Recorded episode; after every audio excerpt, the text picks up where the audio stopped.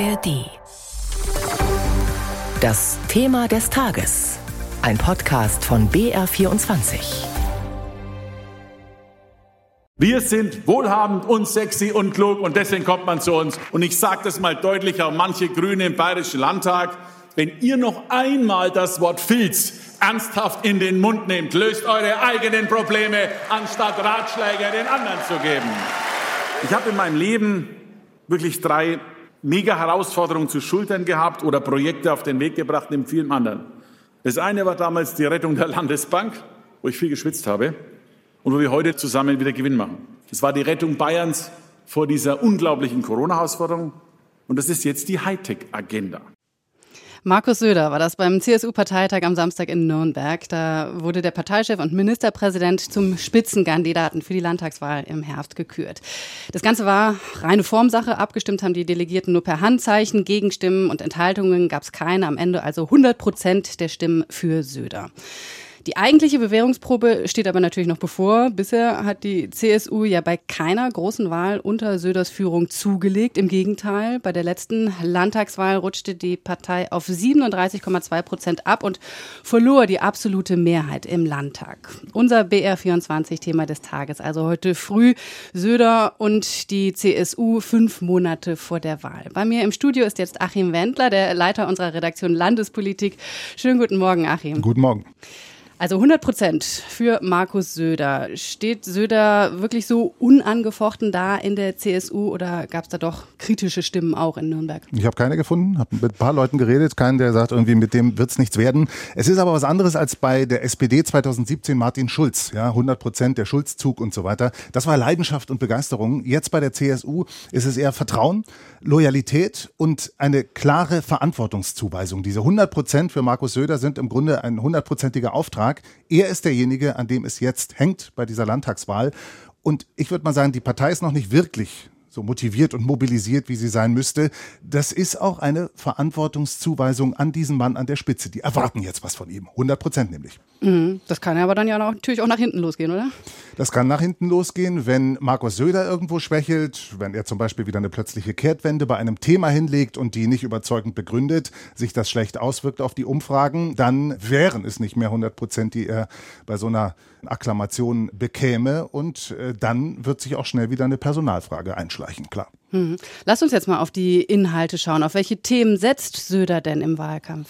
Er hat mehr als anderthalb Stunden gesprochen in Nürnberg, hat sehr, sehr viele Themen, übrigens relativ, also nicht so stimmungsvoll, wie man das sonst kennt von der CSU, sondern fast schon demütig und sehr sachlich angesprochen, nämlich vor allem konservative Klassiker, die bürgerlich-konservativen Gassenhauer wie Wohlstandssicherung, solide Finanzen, innere Sicherheit, wo Bayern ja auch in den Eckdaten sehr gut dasteht. Das ist zwar der Pluspunkt, das Problem ist nur, das mobilisiert auch nicht wirklich, weil man diese Themen immer irgendwie spielen kann. Also klar, sichtbar auch die Suche nach Dingen, nach Wahlkampfschlagern mit Alleinstellungsmerkmal. Eines davon die Hightech-Agenda, haben wir am Anfang in der Collage gehört. Problem, rockt nicht wirklich, zieht die Leute nicht wirklich äh, an die Urnen, elektrisiert nicht. Und dann hat Markus Söder noch ein bisschen gesucht nach anderen Themen. Können wir uns mal anhören. Wir sind das einzige und erste und im Moment auch letzte Bundesland, in dem es ein Familiengeld, in dem es ein Pflegegeld und eine kostenfreie Meisterausbildung gibt. Das ist nur Bayern, liebe Freunde. Das ist nur die CSU. Das ist in der Sache richtig, aber ob das so reinknallt wie zum Beispiel die Pkw-Maut 2013, ganz wurscht, was aus der später wurde. Als Wahlkampfschlager hat sie sich damals geeignet.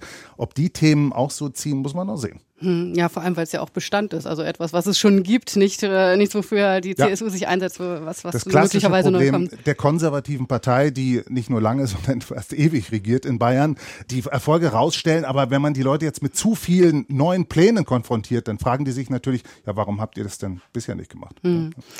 Aber auf jeden Fall steht die CSU gerade solide da. In den Umfragen kommt sie auf etwas mehr als 40 Prozent. Ist das Söders Erfolg oder bedingt dann doch eher durch die Schwäche der anderen? Beides. Es ist aber mehr noch Söders Erfolg. Also mit seiner Präsenz, mit seinem jetzt schon 150-prozentigen Wahlkampf hat er das Wesentliche dazu beigetragen. Die Frage ist, was kann die CSU noch erreichen? Ja, und ähm, da muss man sich mit 40 Prozent und sollte man sich als CSU wohlgemerkt nicht zufrieden geben. Letztes Jahr CDU in Schleswig-Holstein 43 Prozent, die SPD im Saarland 43,5 äh, Prozent und das muss die CSU eigentlich anstreben.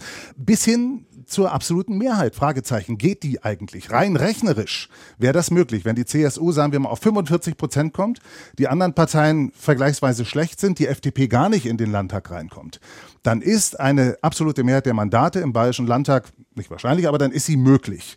Der Witz ist, dass die CSU-Strategen darüber gar nicht gerne reden, weil sie wissen, es gibt auch CSU-Anhänger, die so eine absolute Mehrheit, alles bei einer Partei gar nicht mehr so unbedingt wollen und die das eher abschreckt. Und deswegen redet man in der CSU gar nicht so gerne drüber, aber die Hoffnung ist, glaube ich, da. Hm.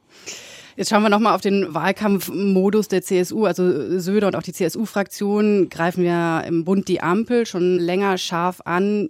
Ist Wahlkampfmodus, alles klar, aber kann es nicht auch schaden, wenn man einfach immer gegen alles ist?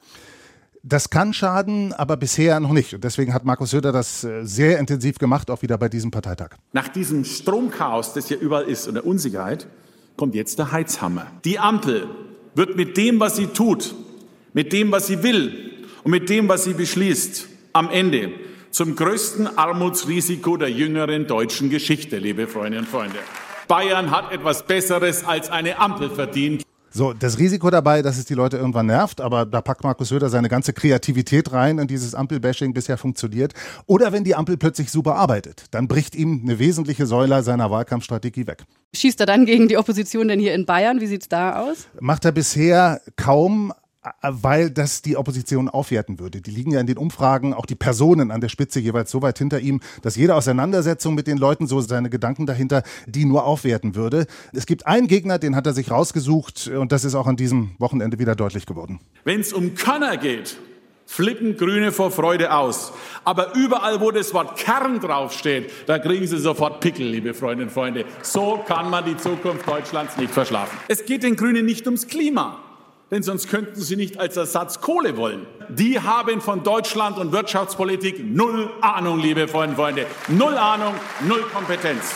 Nein, nein, nein, Verbot, Verbot, Verbot. Ich sage euch nur eines, diese Grünen passen nicht zu Bayern und deswegen wollen wir sie auch nicht in der bayerischen Staatsregierung haben. Ich sage Nein zu Schwarz-Grün. Ja, warum? Dahinter steckt folgender Gedanke strategischer. Er kann damit im Grunde zwei Parteien versucht er klein zu halten, nämlich die Grünen selber, wenn die keine Regierungsoption haben. Der Gedanke demobilisiert ihre Anhänger, Mai, wir werden eh nicht regieren. Und zweitens die Freien Wähler. Wenn Markus Söder Schwarz-Grün ermöglichen oder andeuten würde, dann hätte Hubert Aiwanger eine Superkarte zum Mobilisieren. Wenn ihr Schwarz-Grün verhindern wollt, dann kommt zu den Freien Wählern. Wählern. Diese Karte kann er jetzt nicht ausspielen und das ist genau Markus Söders Ziel hinter diesem Ausschluss von Schwarz-Grün. Achim Wendler war das, der Leiter unserer Redaktion Landespolitik. Vielen Dank für diese Einschätzungen zur Gerne. CSU im Wahlkampfmodus.